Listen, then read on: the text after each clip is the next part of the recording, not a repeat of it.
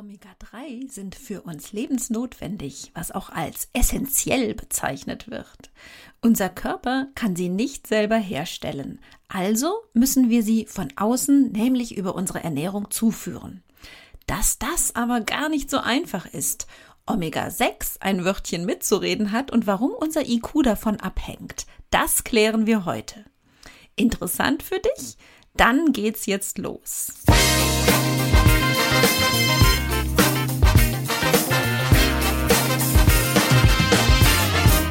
Das ist euer Podcast für die Frau 40 plus. Hier geht es ums Abnehmen oder Gewicht halten, um die Wechseljahre Darmgesundheit und Achtsamkeit. Und damit herzlich willkommen zum Podcast Die, die Melo Bitch mit der Webapothekerin Linda Venent.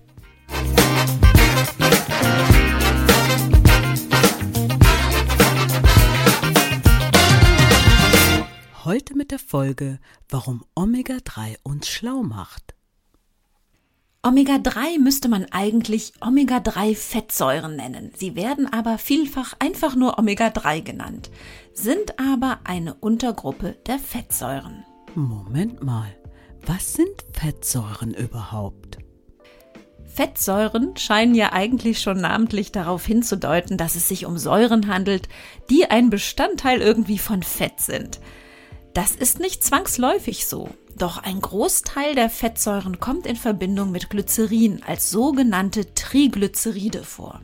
Also drei gleich Tri Fettsäuren sind mit einem Glycerin verbunden.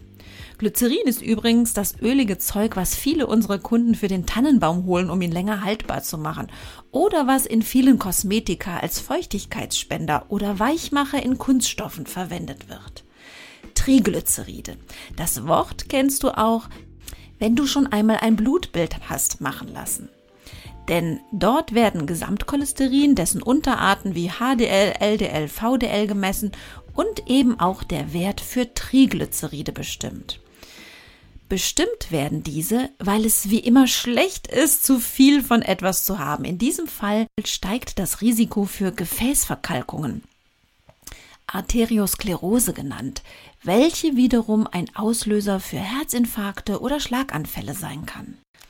Ein Triglyceridwert im Blut über 150 Milligramm pro Deziliter gilt bereits als grenzwertig. Werte über 400 Milligramm pro Deziliter gelten als stark erhöht, nur mal so für dich zur Einschätzung. Bei uns im Körper gelten Triglyceride als Energiespeicher. Sie sind also sozusagen deine Fettdepots. Und diese kommen zustande durch, naja, meist eben nicht durch zu viel an fettem Essen, sondern zu viel an Zucker oder auch Alkohol. Zurück zu den Fettsäuren, die an dem Glycerin dranhängen. Wenn wir von Fettsäuren sprechen, dann hast du sicherlich schon einmal gehört, dass es ungesättigte und gesättigte Fettsäuren gibt. Mit erhobenem Zeigefinger wird uns an fast jeder Ecke gelehrt, möglichst wenig Fette mit gesättigten Fettsäuren, aber viele mit ungesättigten Fettsäuren zu verwenden. Diese Sättigung und Nichtsättigung hat ausschließlich mit der chemischen Struktur einer Fettsäure zu tun. Achtung, jetzt wird es ganz kurz etwas chemisch. Bei Fettsäuren handelt es sich nämlich um lange Fettsäureketten, bei denen chemisch gesehen die Verbindungen zwischen den Kohlenstoffatomen unterschiedlich sind. Bei gesättigten Fettsäuren sind alle Bindungen des Kohlenstoffatoms durch Wasserstoffe belegt. Bei ungesättigten Fettsäuren gibt es mindestens eine Doppelbindung zwischen den Kohlenstoffatomen in der Kette. Die Anzahl dieser Doppelbindungen in der Fettsäurekette hat einen Einfluss darauf, wie fest oder flüssig das Fett ist. Enthält das Fett vor allem Fettsäuren ohne Doppelbindung, also überwiegend sogenannte gesättigte Fettsäuren, dann ist das Fett ganz fest. Haben wir es aber mit Ölen zu tun, also flüssigen Fetten, dann sind vor allem Fettsäuren mit vielen Doppelbindungen, also die ungesättigten Fettsäuren enthalten. Das war jetzt ziemlich viel Chemie, sorry, aber du musst dir das auch nicht merken. Wichtig ist einfach, greife zu möglichst vielen ungesättigten Fettsäuren. Und wo sind in dem Ganzen jetzt die Omega-3-Fettsäuren? Omega-3-Fettsäuren gehören zu den mehrfach ungesättigten Fettsäuren. Ungesättigt, klar, das war das Ding mit den Doppelbindungen zwischen den C-Atomen. Mehrfach ungesättigt, dann gibt es direkt mehrere Doppelbindungen in dem ganzen System. Im Gegensatz zu den einfach ungesättigten Fettsäuren, bei denen es nur eine Doppelbindung gibt.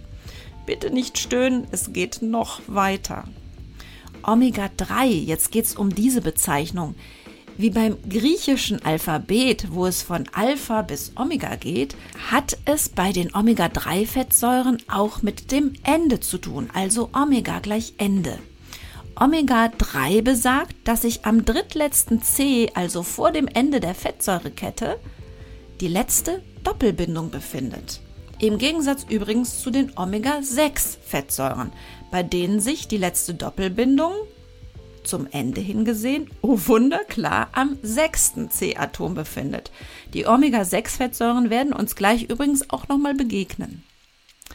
So, ich hoffe, du bist noch dran und hast noch nicht abgeschaltet, denn jetzt geht's endlich mit dem wirklich interessanten der Omega-3 weiter. Aber es sind diese Unterschiedlichkeiten von gesättigt und ungesättigt, von mehrfach oder einfach gesättigt und dann auch noch von an welchem C befindet sich diese letzte Doppelbindung, am dritten oder am sechsten C. Also diese kleinen chemischen Unterschiedlichkeiten sind es, die darüber entscheiden, gut oder schlecht für uns die Fettsäure. Vor allem die Omega-3 und Omega-6-Fettsäuren haben einen komplett anderen Stoffwechsel und dadurch auch eine andere Wirkung. Die bekanntesten Omega-3-Fettsäuren, auf die wir in unserer Ernährung achten sollten, sind die Alpha-Linolensäure, kurz ALA oder ALA, die Eicosapentaensäure, kurz EPA, und die Docosahexaensäure, DHA. Und warum sind Omega-3-Fettsäuren jetzt so besonders? Dass an Omega-3-Fettsäuren etwas dran sein muss, zeigt schon die Menge an Forschungsarbeiten und Studien, die in dieses Thema gesteckt werden, oder nicht? Die langkettigen EPA und DHA haben in allen Lebensphasen eine große Bedeutung für uns. Sie sind vor allem in fettreichen Meeresfischen wie Lachs, Thunfisch, Hering, Sardine und Makrele enthalten, denn diese nehmen Mikroalgen und winzige Krebstiere als Nahrung zu sich, die wiederum reich an Omega-3-Fettsäuren sind. Und so wird auch unsere Fischmahlzeit, wenn es sich um diese sogenannten fetten Kaltwasserfische handelt, eine wahre Omega-3-Mahlzeit. Die etwas kürzere Fettsäure ALA, also die Alpha-Linolensäure, ist eine pflanzliche Fettsäure und du findest die vor allem in Lein, Walnuss und Rapsöl. Was macht diese Fettsäuren nun aber so bemerkenswert? In Zellwänden von Nervenzellen und vom Gehirn ist DHA einer der wichtigsten Bestandteile. Unser Gehirn besteht neben Wasser vor allem aus Fett und 30 Prozent der Trockenmasse sind alleine schon DHA. DHA trägt also vor allem zu einer normalen Gehirnfunktion und Sehkraft bei, damit deine Denkleistung, deine Reaktionszeit, dein Erinnerungsvermögen, deine Lernfähigkeit sowie viele weitere neurologische Prozesse optimal laufen. EPA ist mindestens genauso wichtig. Sie ist besonders gut fürs Herz vor allem, wenn du wieder mal viel Stress hast, also bei besonderen Belastungen für deinen Körper. Und an der Normalisierung der Triglyceridspiegel sind DHA und EPA beteiligt und wie du weißt, ist das für unsere Gesundheit von großer Bedeutung. Man könnte also sagen, dass DHA und EPA der Schlüssel zu unserer mentalen und energetischen Leistungsfähigkeiten sind. Dass DHA und EPA die Schlüssel zu unserer mentalen und energetischen Leistungsfähigkeit sind. Das Tolle ist, dass du dich nicht für die eine oder die andere der beiden Fettsäuren entscheiden musst, denn sie kommen in der Natur meistens zusammen vor. Gerade diese positiven Effekte auf die Gehirnleistung werden nun vielfach in Studien zu Alzheimer, Depressionen und anderen neurologischen Feldern geforscht. Bei uns Frauen wird auch ein besonderer Augenmerk auf Omega-3 in der Schwangerschaft und Stillzeit gelegt, denn die Plazenta versorgt den heranwachsenden Fötus täglich mit DHA, welches bei einer Unterversorgung der Mutter zu leeren Speichern führt und im Zusammenhang gebracht wurde mit Frühgeburten und Wochenbettdepressionen. Es wurde auch in einem es wurde auch in einer kleinen Studie bereits bestätigt, dass der IQ von Kleinkindern höher ist, wenn die Mutter in der Schwangerschaft täglich 2 Gramm EPA und DHA zuführt. Denn die Gehirnentwicklung verläuft bei diesen Kindern viel günstiger. In den meisten Schwangerschaftsvitaminpräparaten haben sich daher die Omega-3-Fettsäuren fest etabliert. Es ist also nicht wegzudiskutieren, dass uns die Omega-3-Fettsäuren in der Ernährung nur positiv verstärken können und uns unter anderem eine bessere Gehirnleistung bescheren. Aber da fehlt ja noch die dritte im Bunde, ALA, also die Alpha-Linolensäure, die vor allem in Pflanzen vorkommt. Als Triglycerid kommt sie in Sojaöl, Hanföl, Olivenöl, Leinöl und auch in Samen und Nüssen vor und hat eine wichtige Bedeutung bei Entzündungsprozessen und der natürlichen Bekämpfung. Unser Körper ist in der Lage, ALA in EPA und DHA umzuwandeln, was vielleicht die Fischhasser, was vielleicht die Fischhasser unter euch freuen wird. Aber ja, es tut mir leid, es kommt ein großes Aber. Nur 0,5 bis 5 Prozent der von dir im Körper aufgenommenen ALA kann zu EPA und DHA umgebaut werden, also eine recht magere Ausbeute. Erschwert wird dieser Umwandlungsprozess noch, wenn gleichzeitig viele Omega-6-Fettsäuren anwesend sind, denn die haben ein Wörtchen mitzureden. Puh, ganz schön kompliziert. Also ich fasse noch einmal zusammen.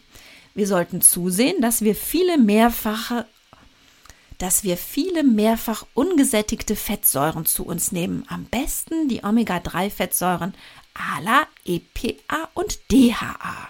Gleichzeitig müssen wir aber aufpassen, dass das Verhältnis von Omega-3 zu Omega-6-Fettsäuren stimmt, damit zum einen genügend pflanzliches ALA umgewandelt werden kann in DHA und EPA, zum anderen hm, müssen wir jetzt doch noch mal einen kleinen zusätzlichen Exkurs auf die Omega-6-Fettsäuren machen.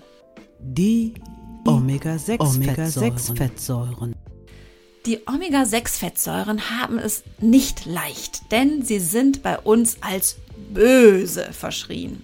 Dabei haben natürlich auch sie einen gesundheitlichen Nutzen für uns. Während die Omega-3-Fettsäuren entzündungshemmend wirken, fördern, fördern Omega-6-Fettsäuren Entzündungsprozesse. Zusammen gesehen sind sie Spieler und Gegenspieler, soll heißen, sie werden beide benötigt, damit unser Körper verschiedene Prozesse wie Blutgerinnung oder auch Wundheilung ablaufen lassen kann. Auch hier ist es so, es macht wieder mal die Dosis das Gift. Aber in unseren Genen ist wunderbar für die ausgewogene Balance zwischen den beiden gesorgt. Während ein Verhältnis von Omega-6 zu Omega-3 im Körper von kleiner 2,5 zu 1 als entzündungsneutral gilt, liegt das Verhältnis bei uns in Deutschland in Wahrheit aber bei sage und schreibe 15 zu 1 oder auch 20 zu 1, also 15 Teile Omega-6 zu einem Teil Omega-3 statt 2,5 zu 1. Das bedeutet, dass wir einen riesengroßen Überschuss an entzündungsauslösenden Omega-6-Fettsäuren mit uns herumtragen.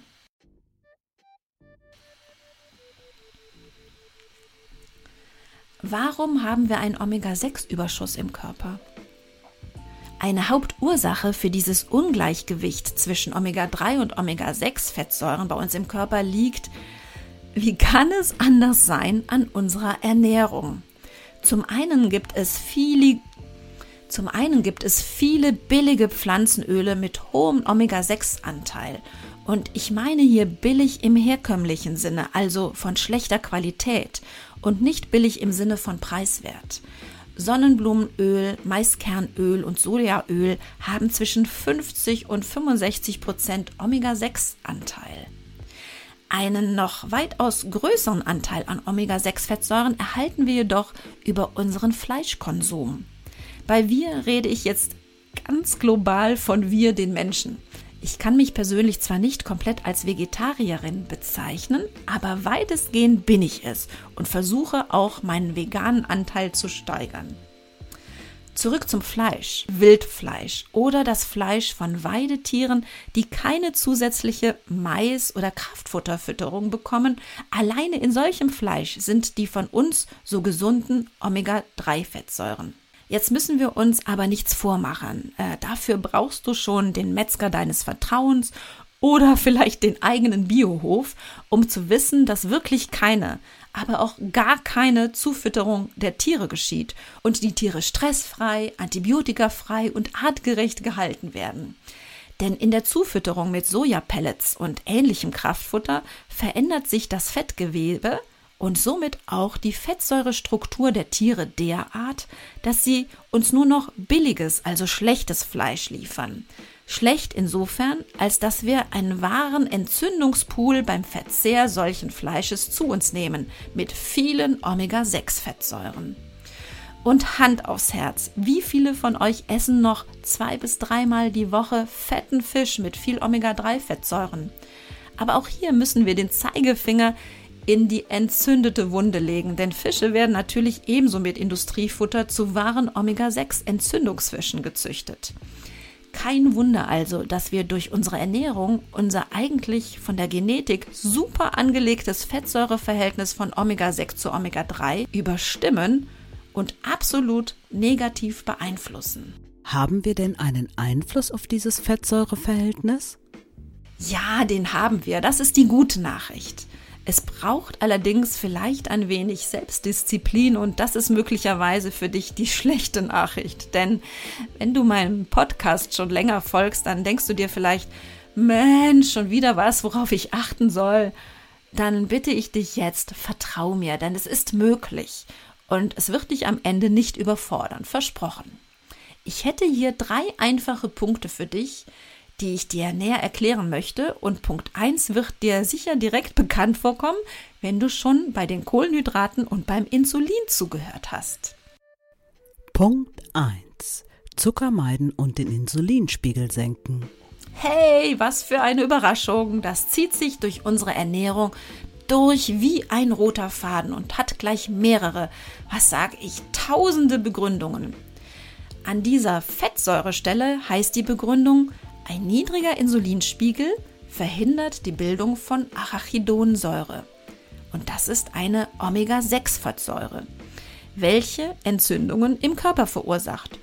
Und das Meiden von Zucker verhindert den Anstieg der Triglyceride im Blut.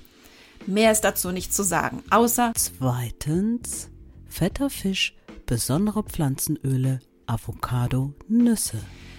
Nutze die Quellen an Omega-3-Fettsäuren aus der Natur, wo immer es geht. Hier kommen meine und hoffentlich auch bald deine Favorites. Lachs, Leinöl und Walnüsse. Das sind meine Omega-3-Lieblinge. Natürlich gibt es da noch viele mehr. Hier kommen die reichsten unter ihnen, also die mit besonders viel Omega-3. Bei den Fischen sind es vor allem die fettreichen Kaltwasserfische und wie schon erwähnt, hier natürlich am besten die völlig natürlichen und nicht die aus der Zucht. Schellfisch, Lachs, Makrele, Forelle, Sardine und Thunfisch. Unter den Ölen findest du neben Leinöl vor allem in Walnussöl, Chiaöl, Hanf und Rapsöl gute Omega-3-Fettsäuren. Dein Müsli oder dein Salat könntest du noch außer mit Walnüssen, mit Leinsamen, Chiasamen und Mandeln aufpeppen. Auch Avocados haben viel tolles und gesundes Fett. Naja, und dann gibt es auch noch Soja. Kann man mögen, muss man aber nicht. Bei dieser Aufzählung darfst du nicht ganz vergessen, dass nur bei den Seefischen die beachtlichen Mengen an DHA und EPA enthalten sind und bei den pflanzlichen Vertretern eher die ALA vorkommt, die noch im Körper umgebaut werden muss. Dennoch ist es wichtig, viele pflanzliche Vertreter in die Nahrung mit zu integrieren, um den Omega-6-Anteil so gering wie möglich zu halten. Schon bei der Auswahl deines Öls kannst du das erwähnte Omega-6-Omega-3-Verhältnis beeinflussen. Kannst du das erwähnte Omega-6-Omega-3-Verhältnis beeinflussen? Sonnenblumenöl, Distelöl, Kürbiskernöl und Sojaöl haben ein sehr schlechtes Verhältnis. Das beläuft sich schnell mal auf 120 Anteile Omega-6 auf ein kleines Teilchen Omega-3 bei Sonnenblumenöl. Ups! Wie viel besser hört sich da das Verhältnis 4 zu 1 bei Walnussöl? Oder noch besser, Achtung, ein Teil Omega-6 und vier Teile Omega-3 bei Leinöl an. Lachs hat übrigens ein Verhältnis von 1 zu 12 und nicht zu vergessen, im Lachs sind ja im Gegensatz zu den Ölen auch noch die gehirnstarken DHA und EPA enthalten. Ja, sorry, ich kann das nicht oft genug sagen. Und hier kommt nämlich mein fast vegetarischer Punkt. Ich esse Fisch, also den Omega-3-fetten Lachs und ich esse ab und an auch Wild, denn Wild ernährt sich ursprünglich, also ohne Kraftfutter und hat dementsprechend auch ein gesundes, sprich natürliches Fettsäuremuster. Es kommt bei der Auswahl deiner Lebensmittel wie gehabt also auf die Natürlichkeit an. Nicht nur wurde das Tier natürlich gehalten und ernährt, wenn es denn Fleisch sein muss, sondern auch belasse ich mein Lebensmittel so natürlich wie möglich und entgehe ich damit Zucker und anderen nicht zuträglichen Substanzen. Wenn du das beherzigst, dann musst du dich nur noch ein wenig mit der richtigen Auswahl an Fetten beschäftigen. Und da habe ich dir ja schon einige genannt. Um es dir aber einfacher zu machen, kannst du dir eine Tabelle in den Show Notes auf meiner Webseite www.diewebapothekerin.de slash show herunterladen. Hier werde ich dir einen Link zur Verfügung stellen. Ich weiß, du hast aufgepasst und wirst wissen, da fehlt noch ein Punkt. Stimmt. Drittens Nahrungsergänzungsmittel. Wenn du mir bisher zugehört hast, dann weißt du, dass ich, obwohl ich Apothekerin bin oder vielleicht auch gerade deswegen dir versuche, einen möglichst natürlichen Weg für dich durch die Wechseljahre oder auch andere Lebensabschnitte aufzuzeigen. Denn das ist meine Passion oder auch Mission. Ganzheitlich und natürlich und vor allem das Heilen durch Ernährung. Manchmal gibt es aber Grenzen in der Ernährung, vor allem wenn du dich in puncto Omega-3-Fettsäuren komplett vegetarisch oder sogar vegan ernähren möchtest oder aber eben keinen Fisch magst. Wenn du neben einer guten Auswahl an Ölen, Nüssen und Avocado es nicht schaffst, ein, zwei oder drei Fischmahlzeiten pro Woche zu integrieren, dann solltest du über Omega-3 Nahrungsergänzungsmittel nachdenken. Und hier gibt es von mir keine weitere Produktempfehlung, sondern nur den Hinweis, genau auf die Packung zu schauen oder dich beraten zu lassen über die Herkunft der Omega-3-Fettsäuren und die Menge an Inhaltsstoffen. Vor allem sollten die aktiven Fettsäuren EPA und DHA enthalten sein. Der tägliche Bedarf liegt laut des Arbeitskreises Omega-3 bei 300 Milligramm DHA-EPA pro Tag. Das würdest du nämlich mit ein bis zwei Portionen, also 100 bis 200 Gramm Fisch pro Woche erreichen. Manche US-amerikanische Gesundheitsorganisationen geben wohl einen täglichen Bedarf zwischen 100 und 600 Milligramm an. Die Europäische Behörde für Lebensmittelsicherheit EFSA veröffentlichte 2010 ebenfalls Ernährungsempfehlungen, bei denen die Dosis bei 250 Milligramm ungefähr pro Tag EPA und oder DHA lag. Bei Einsatz von Omega-3 direkt gegen Herz-Kreislauf-Erkrankungen werden höhere Dosen von circa einem Gramm pro Tag eingesetzt. Eine Dosis unter drei Gramm pro Tag die sollte übrigens keine Nebenwirkungen auslösen. Jetzt hast du ein ungefähres Bild, in welchem Dosisbereich wir uns täglich begeben. Die Meinungen gehen hier weit auseinander und die Forschung ist mit konkreten Hinweisen noch nicht ganz so weit. Im Bereich bis zu drei Gramm pro Tag kann man bei Omega-3 sicherlich sagen, mehr ist mehr. Ein Mehr für deine Gehirnleistung nämlich, für deine Energie, gegen die vielen stillen Entzündungen, die wir alle aufgrund unserer Lebensweise, unserer Ernährung, unseres Stresses und so weiter haben. Und vielleicht auch ein Mehr als Hilfe bei der ein oder anderen Erkrankung, die du vielleicht hast. Zum Beispiel bei Rheuma oder einer anderen Autoimmunerkrankung oder bei Depressionen oder Diabetes. Omega-3-Fettsäuren müssen in unserer Ernährung vorhanden sein und sind nicht ganz so leicht eben auf natürliche Weise zu integrieren. Also ein bisschen mehr Omega-3 und etwas weniger gesättigte tierische Fette.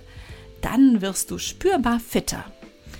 Naja, und beim Fett gibt es natürlich so viel mehr als die Omega-3-Fettsäuren.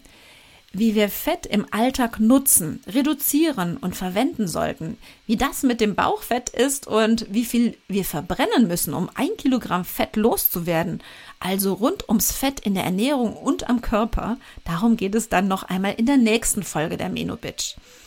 Ich freue mich, wenn du dann wieder dabei bist, wenn du meine Show abonnierst und mir vielleicht auch noch eine 5-Sterne-Bewertung auf Apple Podcasts hinterlässt oder der Show auf Spotify oder Stitcher folgst. Bis zum nächsten Mal, deine Webapothekerin Linda.